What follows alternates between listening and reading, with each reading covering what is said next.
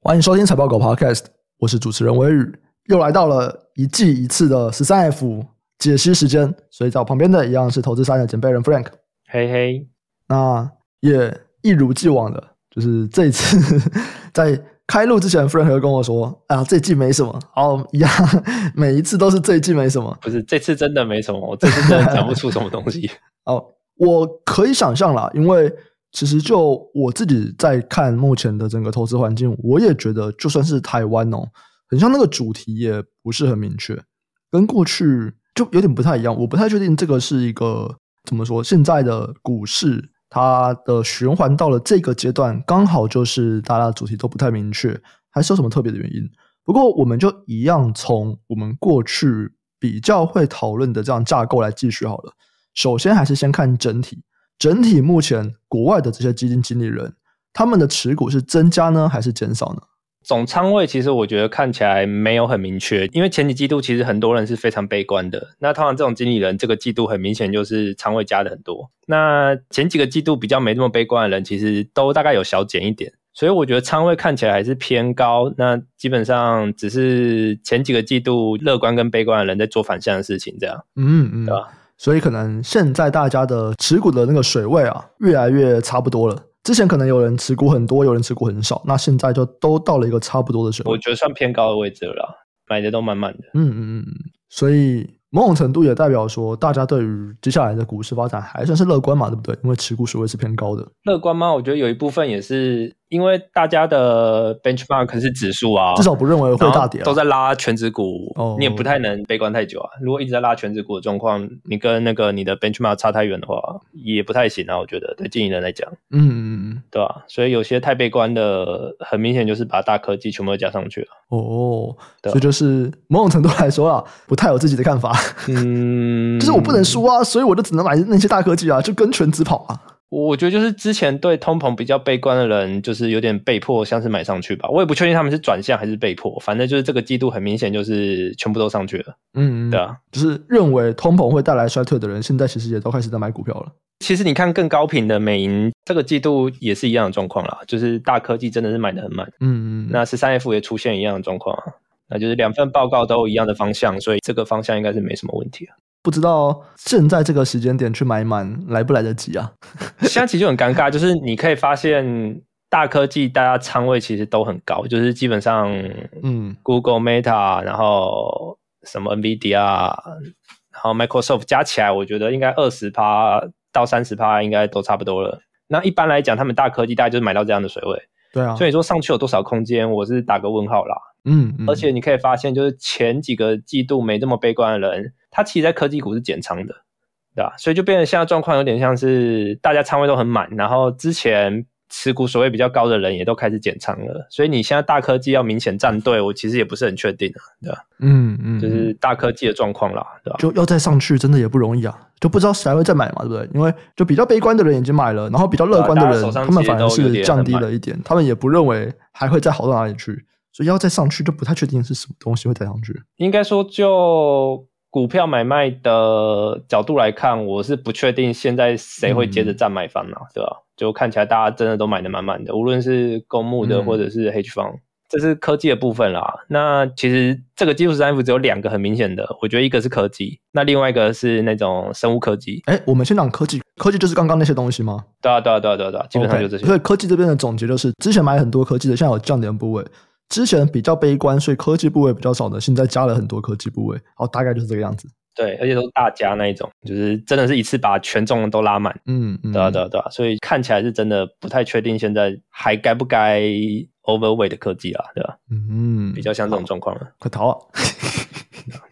啊，我自己就这样子啊，就大家都买了，我就很想跑。好，那另外一个你刚刚有提到的是生物科技，但是我觉得这个题材，它其实今年年初就很多人讲了，就是因为去年二零二二那时候生物科技那整个板块其实修正的幅度很大，所以其实今年年初的时候就有人觉得有点 overshoot 的状况了。那但今年又继续跌，YTD 应该跌了十个 percent 有吧，对吧、那就变成说，可能年初还有一些些人在怀疑，但这波再修正下去，我看起来怀疑的人是 越来越少了，就估值角度真的看起来是有点过低了，对吧、嗯嗯，这些生物科技指的大概是哪一些产品啊？主要是新创那边啦，就是可能以前是什么新创药啊，或者是什么新的医材啊这种东西，像吉利德就是一个啊，其中一个案例啊。吉利德，就之前那个 COVID 那段时间有一段时间红，嗯，生物制药的，你这边是说看到很多公司在买这些生物科技的、哦，对，但是因为买的很散，因为这边讲白点，每个人可能 prefer 的方向不一样，但是他们的共同的特性就是在疫情那个时候被推得很高，然后那段时间募资也比较容易，然后在去年这样一大波修正以后，其实很多公司手上的现金可能都比它的市值还高。那当然，它的现金是需要继续投入到那个药物开发的，嗯，所以其实也不能完全这样看，但是就是我觉得那个差距已经越拉越大了。就是以前可能年初的时候，现金可能高股价十到二十个 percent 吧，那今年又继续跌，所以现在应该是三四十个 percent，那就变成说这个差距很多人会觉得有点过大。哦，对对对对但是我现在看，比方说你讲吉利德，其实他们相比于，我觉得在疫情前那个股价也还是算偏高诶。这个是买的比较多又大家比较知道的啦，因为你说在下面其实很多很小家的啊，什么 INSM 啊、GKOS 啊、RCKT 啊，这我都不知道在干嘛。就是因为他们其实每个业务可能第一个是很散啦，然后第二个是很多人开发可能是专对某一种特殊疾病，嗯，就一家可能他手上的那个蓝图，可能就是针对某个机制或者是某个疾病去发展，那每一家都不一样，所以就纵观来看，就是在这个领域其实买的人很多，但是每个人买的方向都不一样。那因为我对这个行业也不是特别的熟悉，所以我至多只能评论到这，就是我觉得基本上就是估值太便宜。因为手上可能两年前、三年前的时候募资的时候，手上拿到的现金其实都已经高过现在股价了。嗯，但是如果我们去看这些公司，他们一直以来都是在亏损的啊、对啊，对啊，因为基本上就是比较早期的状况啊。对对对对，对啊那这个样子，你说他们之前在疫情的时候都募资拿了很多钱，但是现在亏一亏，就我现在看到，比方说像 INSM，其实也都亏的差不多了。但是就大家的角度来看，会觉得整个板块的平均是现金的水位比股价还要高。嗯，整个板块发生这种事情其实很怪。那具体大家喜欢哪一家公司，可能是每个人有不同的研究。对这个我就不是很确定，因为我对整个板块其实没有很熟。但是就可以发现，就是 list 上面这种公司特别多。嗯，对。那你觉得他们是看好所谓的生物制药板块这个产业有发展的前景，还是不是？他们就只是资产太便宜了？我觉得也有啊，就是两边一定都会有考虑啦。因为你说前景这件事情，两年前 COVID 那时候不是很多人在讲吗？之前那个时候也有很多人讲 ESG 产业很有前景啊，现在那些人在可是哪里我觉得 ESG 它一直都没有很明确的数据去佐证欸诶、对啊，一直都没有。可是就对是啊有些人买了很多啊。可是医疗、生物科技这种事情，我觉得是有。它唯一的问题是，可能更前沿的东西，因为很多人其实要负担这种东西都是靠健保，嗯对吧、那接着的医疗保险能不能 cover 生物科技这边获得这么高的 ROIC，其实我不是这么确定。但是以现在的估值来讲，其实我觉得你的 ROIC 也不用真的这么高，其实长久来看应该就会赚钱。哦，因为现在估值真的是在一个蛮 insane 的状况。可是我觉得，如果是成熟的生物制药，我可以理解。但你今天讲的是新创，我也会有点怀疑啊。就是新创这个也合理吗？但是你的现金已经比股价高很多嘞，光是手上的现金哦，你都不看他手上可能有什么潜在的专利哦，就可能高出股价可能已经三四个 percent 了，哦，对吧、啊然后再来是动态也比较好啦，就是大的制药公司基本上都已经有点面临专利悬崖了。那如果他们要补的话，其实应该有很大的动机去并小的。但是这个东西其实年初的时候就很多人在讲了，嗯然后但是今年还是继续的修正，只，OK，是这个季度很明显就是压住的人又多了起来。嗯，其实我觉得今年压这个地方的人都不少，对不对？只是今年还是在你修说，压的人都不少，什么意思？是有压的人都买蛮多就的是吗？其实你从去年年底的十三 F 看到现在，买这个板块的其实一直都不少，它一直都是在前面的。那为什么还跌？我不知 道啊，我觉得就是很难分析啊，就是这个太逆取了。你不是专门做这个的，其实你真的很难分析公司的状况啊。但是就是看得出来有这个现象啊，嗯，就是如果去追踪我们会看的这些基金公司，会发现说，哎，很像买生物制药的基金还不少，但不知道为什么他们就还是跌得蛮惨的这样子。对吧、蛮有趣的。好，所以我们讲完了两个你觉得比较有明显、大家动作比较一致的板块，科技跟生物科技。对，那这一季的十三 F 还有什么有趣的吗？我觉得比较明显板块就这两个啦。那接着是应该就剩特殊时机，特殊时机基本上我看了一下，只有两个是比较引起我的注意的。那第一个是 VFC，然后第二个是 KVUE。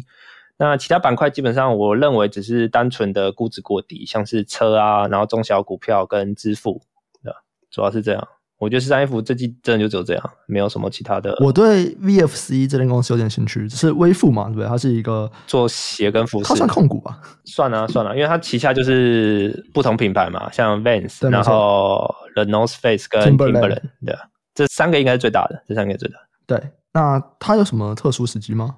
特殊时机是有主动基金介入，我会比较有兴趣，是因为就我台股最近交流起来，其实蛮多人对鞋跟服饰已经开始乐观了。嗯，然后其实你去看几个大厂，其实库存也都清的差不多了。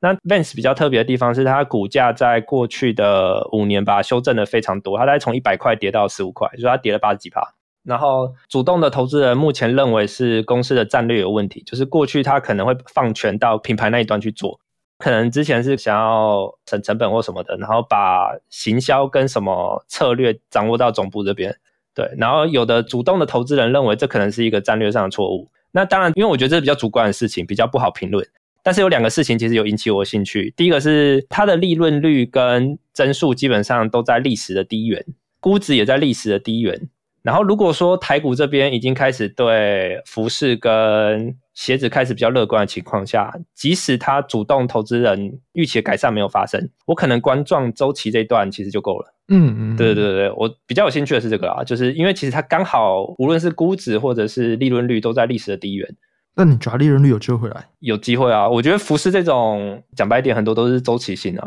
嗯，就是流行的，你可能踏错一个战略或者踏错一个步，我觉得看起来都还有救。而且目前看起来调查，其实品牌价值是还在的。就是 Vans 跟 The North Face，其实看起来品牌价值是还在的。那两个其实占的收入就大概占六成了。哎、欸，靠腰，等一下，我现在发现如何跟巨阳最近股价超强哎、欸。对啊，我觉得是因为台股这边交流起来，大家对服饰和鞋子都已经明显乐观了。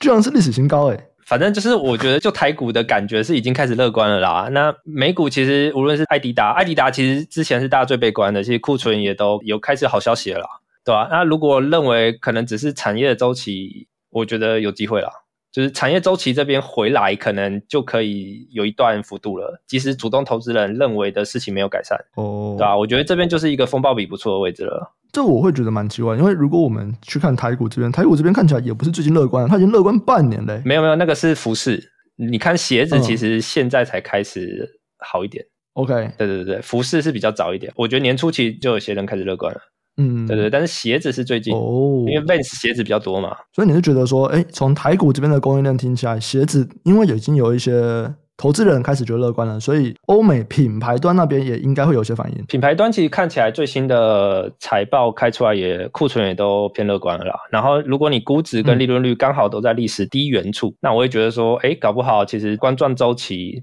你根本不用发生主动投资人预期的改善，其实就一段了，嗯，对吧？我就觉得说这个位置看起来好像还行。了解，我现在在看，比方说像 Nike 啊，或者是 Nike 一直都是比较好的那个啦。其实看艾迪达比较准。我在看 Nike，它的存货周转天数还是偏高啦，其实还是没有到之前历史平均的水准啊。Under Armour 是已经差不多了，所以如果要看鞋子的话，完全看 Nike，我觉得，嗯，Nike 有降下来吗？ 降一点点， 降一点点。它过去的整个存货周转天数大概就是维持在可能九十到九十六天吧，啊，现在还是一百零七、一百零八，我觉得还是有再降的空间，所以也会有点好奇说，哎，那台股供应链这边的状况是什么？最近比较没有 发到服饰这一块、零售这一块，它有分是在哪一个情境的吗？因为比方说像之前有一阵子，就是运动鞋其实还好，可是户外啊、登山品牌就非常好。户外现在其实看起来还好，啊对吧嗯。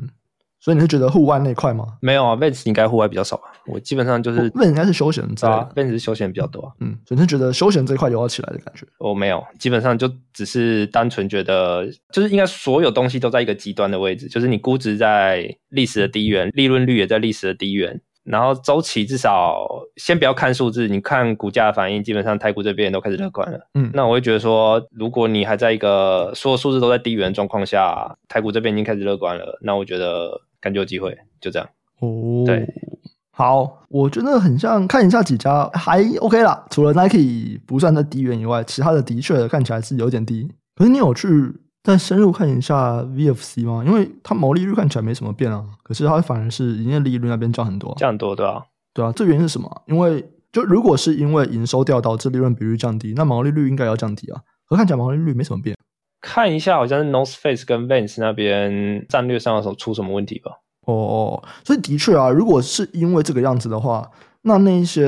activist 他们进去要求改善是有道理的。如果他们没有改善，可能也不会变的。嗯，但是你也 price in 了、啊，因为利润率跟估值都同时在低点啊，哦对，吧？如果你有一个不在低点，我会觉得你可能需要盘这件事情。两个都在低对点，那其实就是有点悲观的时候了，就是你利润率跟估值两个同时在低点，所以你只要一个只要能回到均值，其实就不差了，因为你的利润率它过往是十二到十六嘛，嗯，对吧、啊你即使回到均值，可能在十四的位置，大概也都已经十几趴、二十趴了。哦，啊，好估值 make 你 sense 回到均值，可能十二趴就五十趴了，嗯嗯，因为你现在 P E 在八倍啊，过往大概十二倍啊，嗯嗯，对吧、所以就是两个都在低点，其实你你只要一边改善，其实我觉得空间就有了。可这个的条件就是它不会再恶化嘛，因为估值可能反映的是说市场认为未来还有机会恶化。对，不会再恶化，但是目前至少就 Active 的报告看起来，品牌价值在北美那边调查是还在的。嗯，，对，就是看起来它主要是 focus 在那个 The North Face 跟 Vans 那边，嗯然后它是调查说，就是你认为什么？你会把这个品牌形容为创新？The North Face 大概是排名第三名，然后 Vans 比较后面了，Vans 已经超后面了，但是 The North Face 基本上也是占三成的收入。哎，那前两名是什么？第二名是 Hoka，第一名那个我不知道台湾有没有卖 Patagonia，你知道这个品牌吗？我不知道。我是没听过啊啦。然后全球调查第一名是 Nike 啦，第二名就是 The North Face，第三名就是 Vans。你说创新吗？流行啦，不是创新。刚才那个是创新，这个是你会把这个品牌形容为流行的品牌，全球调查流行第三名是 Vans。对吧、它可能新兴市场比较好吧，我不知道，反正就是调查啦。哦，这真的是蛮出乎我的意料的，我只能这样讲。我不确定，因为我没有买过 Vans 的鞋子啊，但是至少它这个数据看起来是这个样子啦。那等于说，你说有没有就至少调查看起来是 support 这件事情的嘛？嗯，你只要在客户那端的品牌价值不要掉太多，有没有机会回来？我觉得可能有啊。那如果两个估值跟利润都在低点，品牌价值没有消失，那感觉就是一个可以赌的机会啊。 嗯，好，反正就是这个 activist 他们对于 Vans 这个品牌还是非常有信心的。对，两个品牌其实都蛮有信心的，The North Face 跟 Vans 其实都蛮有信心的。嗯，那这两个其实就占六成的收入了。诶是哪一家、啊？我说这个基金是哪一家啊？其实已经两三家跳出来了欸、然后有发报告的是哦真的 Engage Capital 吧。然后我看一下，应该已经有三家 active 在里面了。哦，好，我看到了。所以的确，大家如果去 Google Engaged Capital，然后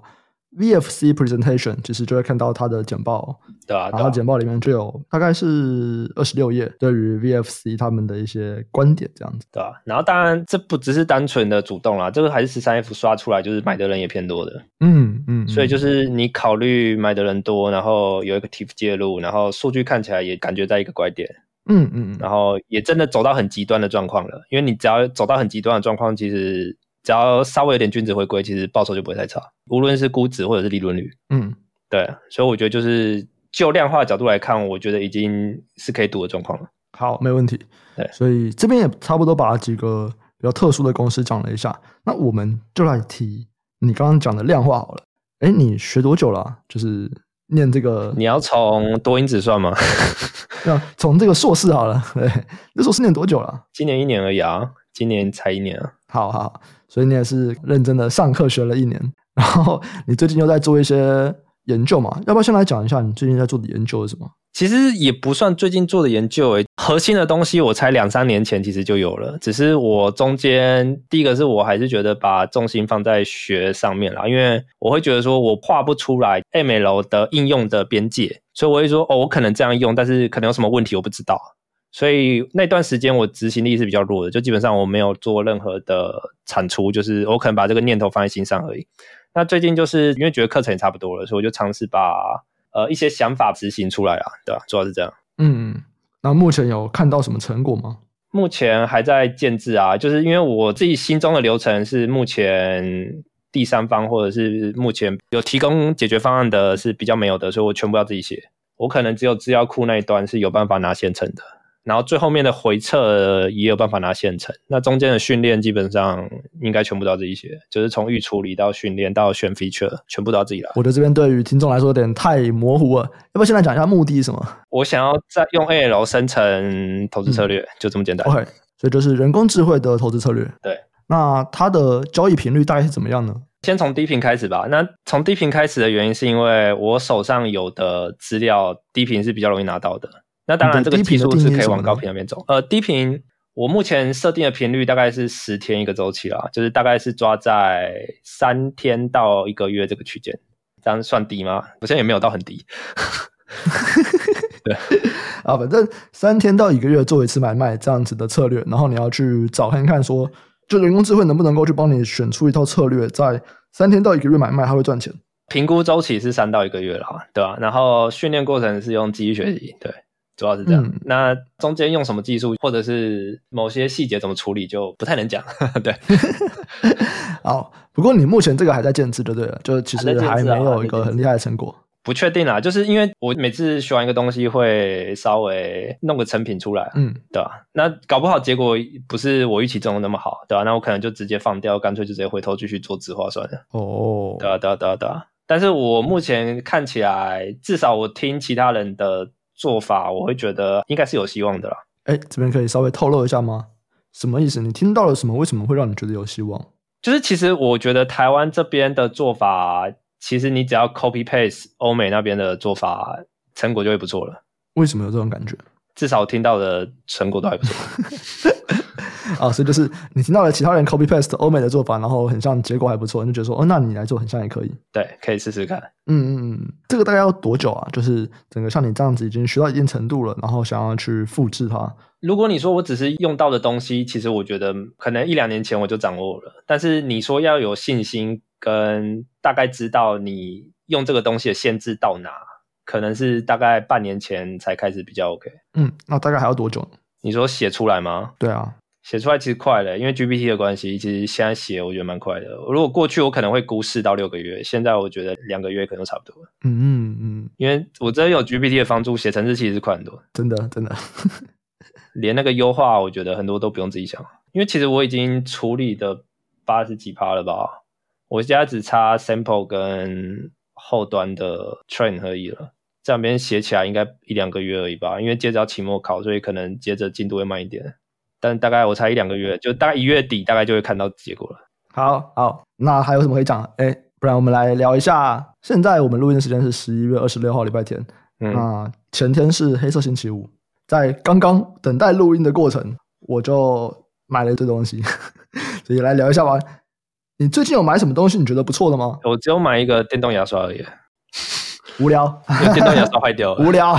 其他都没买啊。原本想要再买个香水，但是看了一下，好像没有比较便宜，就算了，哦，香水不打折吗？折扣不够多。我原本以为最近奢侈品的状况应该折扣会比较大，好像也没有，没有，没有。对啊，奢侈品狂涨价，所以就算了，想一想就算了。因为我刚好过去一个礼拜，我不知道为什么，我就突然看了一大堆专门在讲奢侈品的 YouTube。嗯，对，然后台湾好像比较少诶，欸就是我看到的几个全部都是中国，什么阿哈 Lolo 或者是什么 Miss Fashion，对，就是全部都是中国的 YouTuber 在讲解时尚产业，然后可能他们就会去针对每一个品牌、每一季的秀去做一些讲评啊，或者是在讲一些时尚产业里面的东西。然后我就有看到，哎，对啊，就奢侈品现在他们一直在涨价，而且是完全没有想要停下来，甚至在中国，他们那边还有一个流出来，好像是官方一直没有证实，可是他们也一直没有否认哦。这个是 LVMH 大中华高管的会议，就是在这个新闻在中国看起来应该是蛮多人讨论的，可是 LVMH 的人一直没有出来证实或者否认。就他们的会议里面，然后有一些笔记被别人流出来哦。就他们把客户分成三个类别，第一个是超高净值，就是年收入可能在一千万人民币以上，或者是家庭年收入三千万人民币以上，换算成台币啦，可能就是五千到一点五亿这样子，这是超高净值。然后高净值就是个人年收入可能三百万到一千万，换算成台币，就是如果你个人年收入在可能一千五百万到五千万，这个被 LVMH 分为高净值。在这以下，就是你的个人年收入如果低于一千五百万，在 LVMH 的这个会议里面，他们的分类是无收入。你个人年收入在一千五百万以下的人都是无收入，百分之九十九点九的人都是无收入啊。然后我去看这些在讲时尚产业的人，他们看起来很明确，就是这些奢侈品的品牌，他们的确就只想要打非常非常有钱的人，就每个品牌都一样哦。那如果要往这个战略去走，看起来奢侈品就是不可能会降价的啊、或者是那个折扣是不可能多的。嗯，其实我觉得你要分类耶。其实我觉得奢侈品有一本书讲的还不错，那个嗯好像也出繁体了吧？好像是什么奢侈品战略是不是？奢侈品策略，哦，对，奢侈品策略，因为它一开始是出简体嘛，后来出繁体，我觉得那本其实写的不错。诶这本书繁体很久啦哦，，繁体很久了。哦、OK，啊、然后它其实就把奢侈品品牌的核心策略都写出来了啊。嗯嗯那它当然不可能降价，啊就是至少最高端那些不可能降价，但是它可以用周边的，无论是品牌或者是商品，例如说像什么车钥匙的那个挂牌啊，或者是名片夹啊什么之类的，嗯，那些其实很多时候是获利的重心啦。对。但是最核心的那一块是不太可能降价的，所以我还有看到他们在讲说，像爱马仕，他们就说你买的是绝对是不亏的。对啊，因为就是你不能让人家预期是它会掉价的。对，还有你知道像高定嘛，就他们在讲的不亏，不是说会掉价哦。以高定来说啊，他说其实你买一件赚一件，它的成本真的是非常非常高。就是这些奢侈品品牌他们在卖高定的服装，或者他们在帮你做高定的时候，哦就高级定制啊，可是那块不是利润重心啊，那块对是创造品牌价值的地方，但是没错利润没错重心其实是最下面那一层。可是我挺讶异耶，就是他们一件高定可能都要几十万嘛，对，几十万台币。嗯，诶，你买那个，它成本就是那个样子。哇，这到底是多贵的一件衣服？就原物它料的成用本当很然包含贵啊很多人工啊。可是哇，这到底是怎么样的一件衣服？就是你买那种衣服，竟然会说我的成本就是这样， 这不是奢侈品溢价。我觉得哇，天哪，到底是什么世界啊？嗯，不知道，这可能 要然后，所以回到刚刚讲的买的东西，你最近可能就没有买什么对了。对啊。其实已经很久没有买什么了，我最近支出基本上都在吃啊，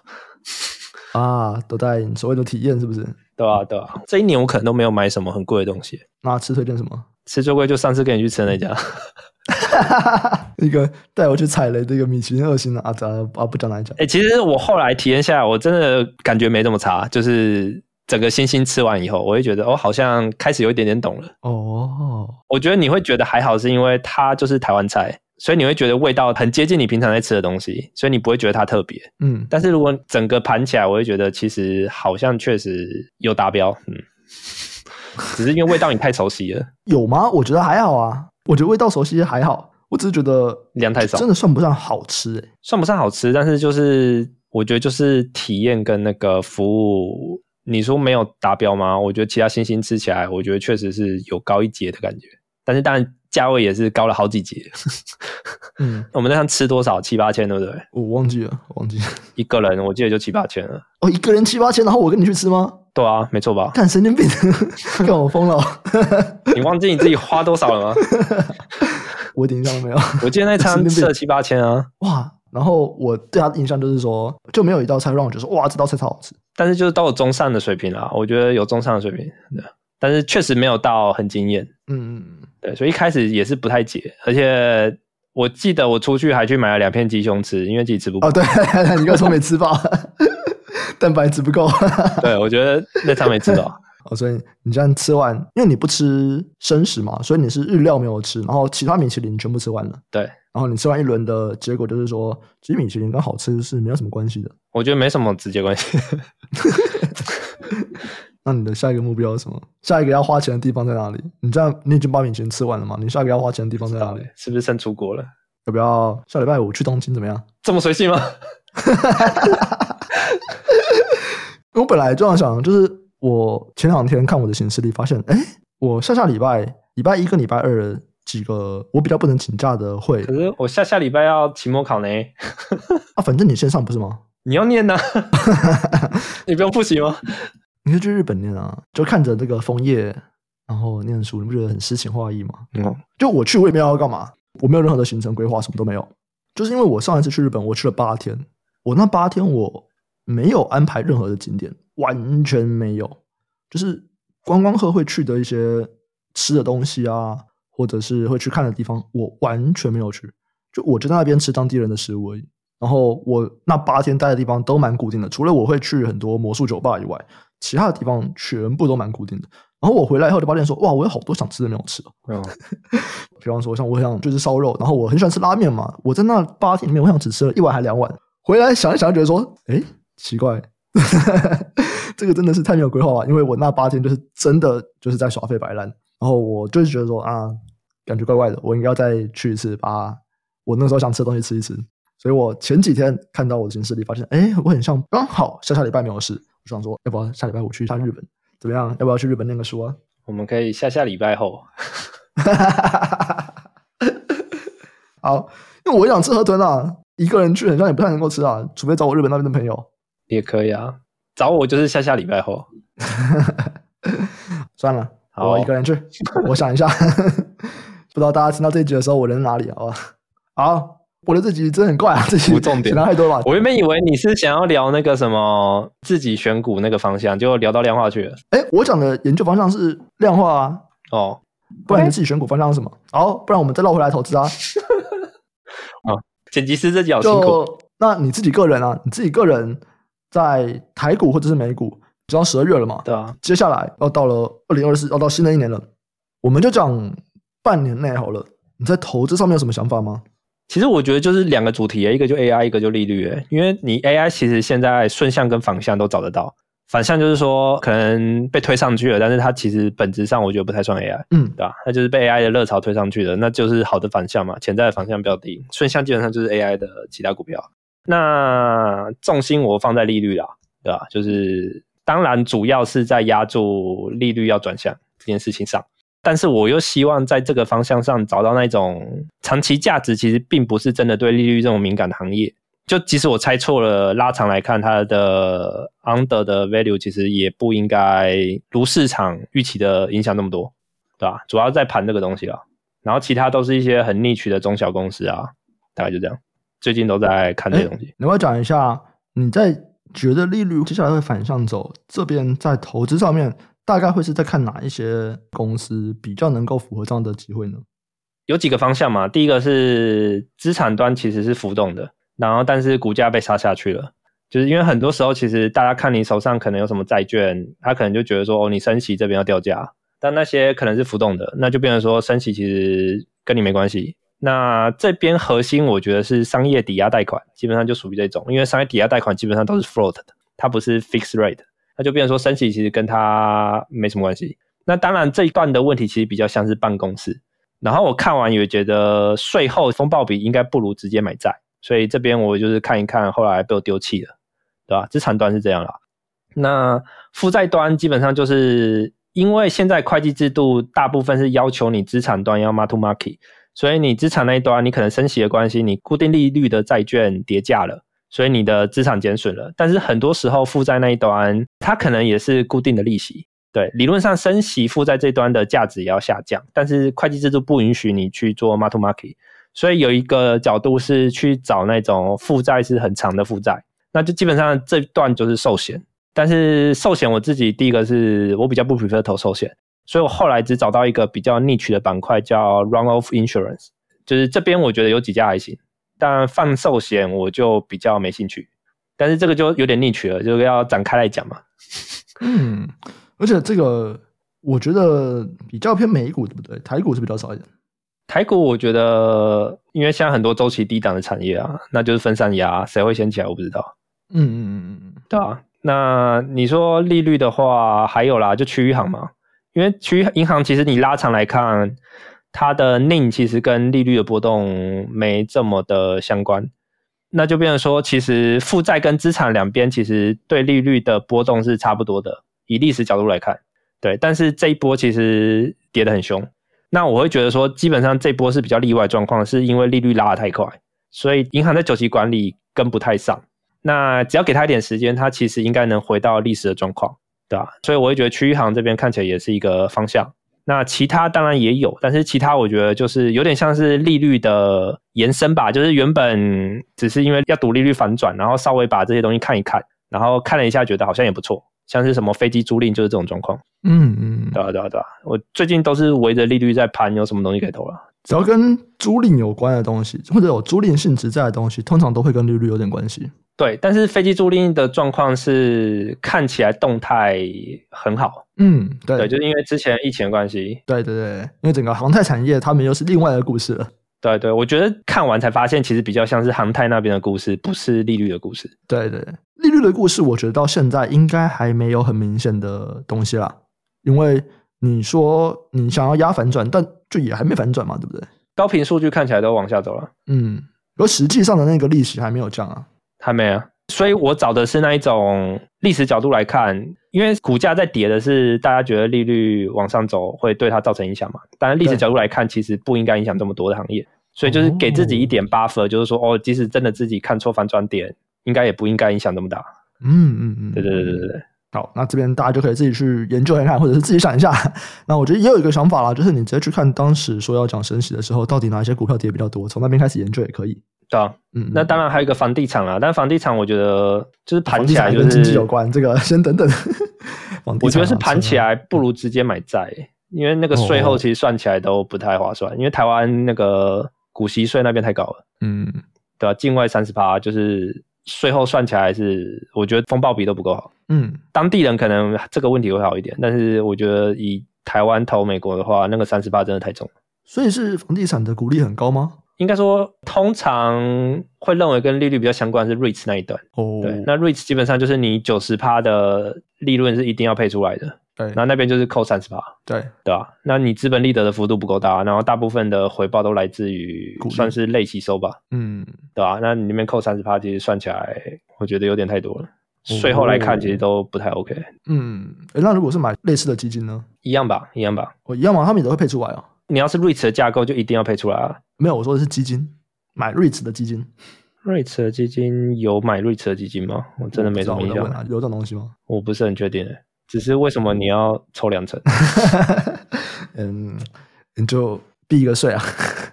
应该避好啦不了有道理啊，税哦有道理，我有觉道得理。嗯那应该是赔数的，那应该避不了税。嗯嗯，对啊，好好，没问题。还有吗？就这样吧。如果你说整个比较大板块，其他都太逆取了啦，就是可能是每一家公司有自己的题材，嗯对啊吧、那就会展开来讲就会太多。但是最大的基本上就利率了，对啊吧、嗯，哦，所以这边一样就是。除了刚刚 Frank 提到的这几个产业，或者是这几个可能会受到利率影响的板块，那大家一样可以按照我刚刚前面讲的啊，就去看一下之前在讲升息的时候，到底是哪一些股票跌比较多，或哪一些产业跌比较多。那其实这边也都是可以研究的点。那一样要考虑一个是，哎，那假设利率没有那么快反转，它还会再维持一段时间。